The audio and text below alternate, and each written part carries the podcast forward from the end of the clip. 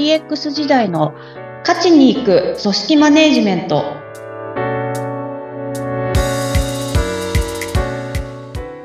疲れ様です。株式会社ダズリー代表取締役筒井千明です。インタビュアーの土井さとみです。どうぞよろしくお願いします。よろしくお願いいたします。筒井さん、私もう先日本当に感動した DX 万歳なことがありましたお。あのですね、えっ、とコンサートのチケットをえー取ったんですね。で友人の分も取ったので、えーこれ受け渡しどうしようと思ったら。分配というサービスを見つけたんですよ。で、これ使ったことありますか、筒井さん？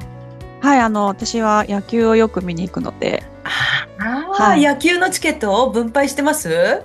してます、してます。これ本当いいですね。これ手順はもう本当簡単で、分配のためのリンクを押して、で、そのリンクをですね、あの、その、渡した友人に送るんですね。で、その本人がリンクをさらに、その、押すと、チケットサービスにログインします。で、そのチケットサービスにログインした後に受け取るっていう手順を踏むと、えーコンビニから発券できるとサービスなんですね。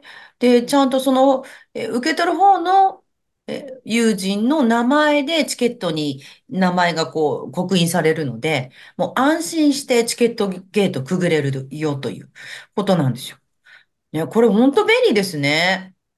そうなんですよね。前だったら、誰か一括でこう、チケット持ってたら、どっかで待ち合わせて渡さなきゃとか。そうそうそう。待ちあ、とかね、郵送しなきゃとかね。そうそうそう。うん、あとね、遅れてくる人とかいるとね、自分が持ってるとき困りますよね。そうなんですよね。球場でよくあったんですよね。入って見てて、見てて、チケット私が持ってて、いや、今、ゲートに着いたからって、あ、じゃあ行くねって、一瞬離れなきゃいけない。その離れるの筒井さんだったら悔しいでしょ？そうだし、いい場面だと、ああ、どうしようみたいなのは、ちょっと待たせちゃえとかね。そうそう。そうなりますよね。はいや、。そんなことが必要なくて、私の場合、紙発券だったので、コンビニで発券したんですが、これ QR コードでね、ゲートくぐれたりするっていう場合もありますしね。ああ、そうなんですよね。そうなんですよ。うんより便利。で、さらに私の場合、そのチケットの代金をもらうのに、まあ以前だったら振り込みとかしてもらってたのが、ペイペイですぐに送金してもらったので、ああ、届いたよっていうので、そういうので終わるって。もうなんだこれ DX 万歳じゃんっていう。最高って言ってました。いや、でも本当分かりやすく便利ですよね、こ本れ。当ね、これうんもう最高ですよ。ありがとうでしかないですよね。この調子で DX 進んでってって思いましたね。え、どういう目線？私。いやいやいや。本当最高でございますよ。まあ、あの、まあ、DX 時代のね、組織もはいどんどん進んでいただいてということで、えっと、はい。えーここのところはですね、人が育たない、こんな企業は嫌われるというぐさっとくるテーマでお話をしていただいていますが、今回も成長できない企業のお話の続きですよね。そうですね。ね。この辺を。はい。はい、じっくりやっていきますが、えーはい成長についての考え方、だんだんとね、これまあ、考え、変わってきたなっていうふうに感じますね。そうですね。もういろいろ、あの、ようやく議論もこう、活発化してきたのかな、みたいなところははい。感じつつですけど、あの、私が違和感をこう、ていうとまたあれかもしれないですけど。違和感ある。そうですよね。組織のお話ししていて、イラッと、筒井さんイラッとしたことね。が、あの、背中を見て学べっていう、こう、あと、石の上にも3年みたいな、なんかそういうキーワードがあって、あ、これ、なんかこう、仕事場で、はい。もう、いにしえから使われている言葉ですよね。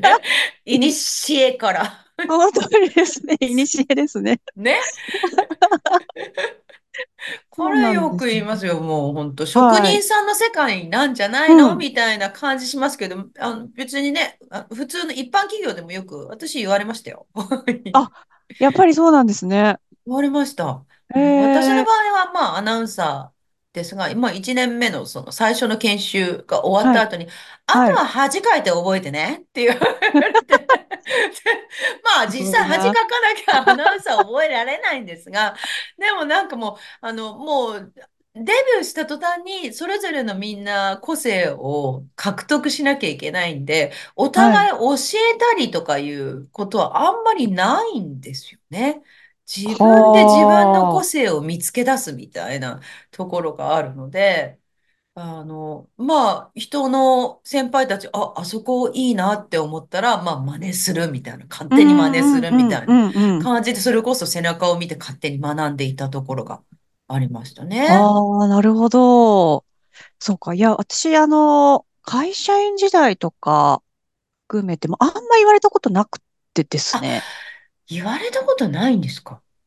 ないですね。あの、特に、えっと、関わってくれた、まあ、上司とか先輩とかには、はい、あの、背中を見て学べ、石の上にもさんね、みたいな的なことを言われたこと本当なくて。え、じゃあそうすると、筒井さんどうやって学んだんですか？で、どちらかというと、こう、毎回やったことないことだったりとか、はい。ちょっとチャレンジングな要素が入ってくるような案件、まあ、プロジェクトをやらせてもらってたので、なんかもうやりながら学んでいくみたいなうん、感じで。で、ああ、そういえば先輩こうしてたなとか、上司にそう、たまには相談しに行ったりとか、なんかそんな感じでやってて。で、まあなんであんまりその、本当気にしてな、そのキーワード自体あんまり気にしてなかったんですけど、ええ、ええ。あの、つい最近かな、その背中を見て学ばせてあげてくださいっていうふうに言われたんですね。あ、筒井さんが言われたんですね。はい。で、その時、うん？ってちょっあ、と自分の中でハテナってなって、センサーが働きましたね。はい。それはどういうことだって、そう、いろいろ考えた結果、はい。えっと、違和感の、私の中で違和感の正体は、えっ正体は？と、それって、えっと、学ぶ側の姿勢もあるよねっていうところだったんですよね。ああー、こっち、見せる側の話じゃないよねってことですはい、ね。そうです、そうです。なんで、その、学ぶ側に、学ぶ意思があるかどうかで変わってくるじゃないですか。あ、確かに。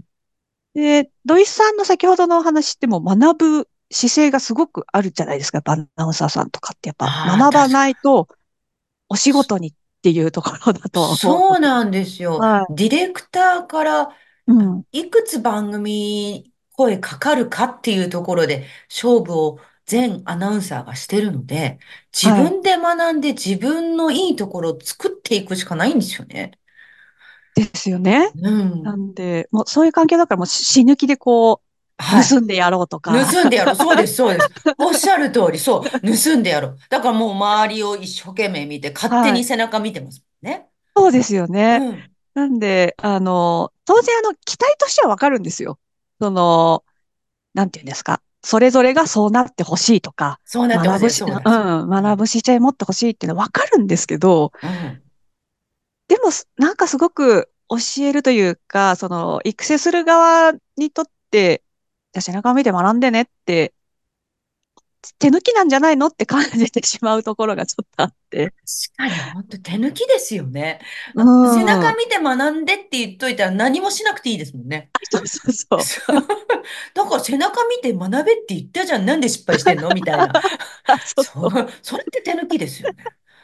そうなんですよ。なんか、言伝えた上でフォローアップするとか、あのー伴走しながら支援してくるんだったらいいんですけど、ええ。そこがないことが結構多かったんじゃないのかな、特にこれまでみたいな風に思うと、あ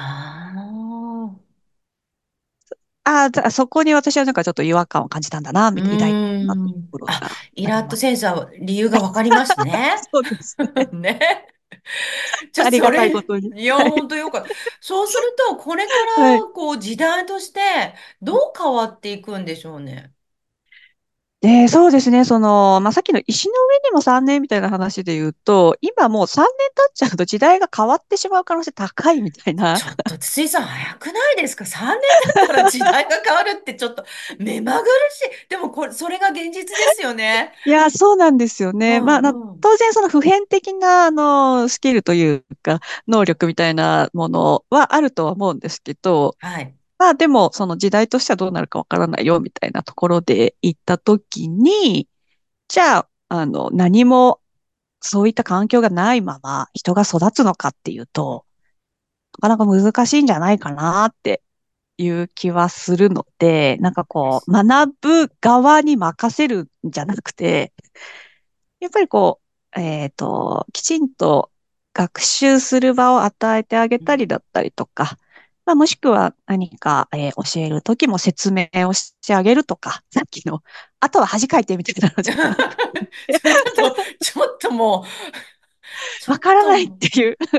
放任というかね、放置ですよね。ネグレクテッドにな感じになりますよね。ちょっとそこのね、その境界線みたいなのは、あの、個々人によって違うんだと思いますけど、うんまあでも相談に乗ってあげるってことも必要だとは思いますし、なんかそういった双方での取り組みっていうところが必要なのかなっていう気はしますよね。そうですね。うんまあ、わずか3年であっという間に、まあ、時代というか世の中が変わるっていうことになると、あの、まだ、学ぶ側だけじゃなくて、育てる側も学び続けなきゃいけないっていう大変さもありますが、ああ、でも本当そうですね。ね、うん。もう、もう全員学び続けるみたいな感じの。世の中じゃありません？本当にそうなんだと思うんですよね。あうの、ん極極端なこと言ってるわけでもなく、うん。みんなで学んでいく。で、みんなで、うん、どうしようかっていうふうに考えていくっていう、ねそんな感じなんだと思いますね。うんもう背中見るっていうか、もう、じゃあもうみんな一緒にやるかみたいな感じの。そうですね。ねはいはえ、い。時代なのかもしれないですね。ある通りだと思いますね。はい、そろそろお時間になりました。今日は成長できない企業は嫌われるの2回目でした。筒井さんへのご相談、お問い合わせについて、ポッドキャストの説明欄に問い合わせフォームのリンクを貼っておきます。お気軽にどうぞ。お話は？株式会社ダズリーの筒井千明でした。ありがとうございました。インタビュアーは土井さとみでした。次回もどうぞお楽しみに。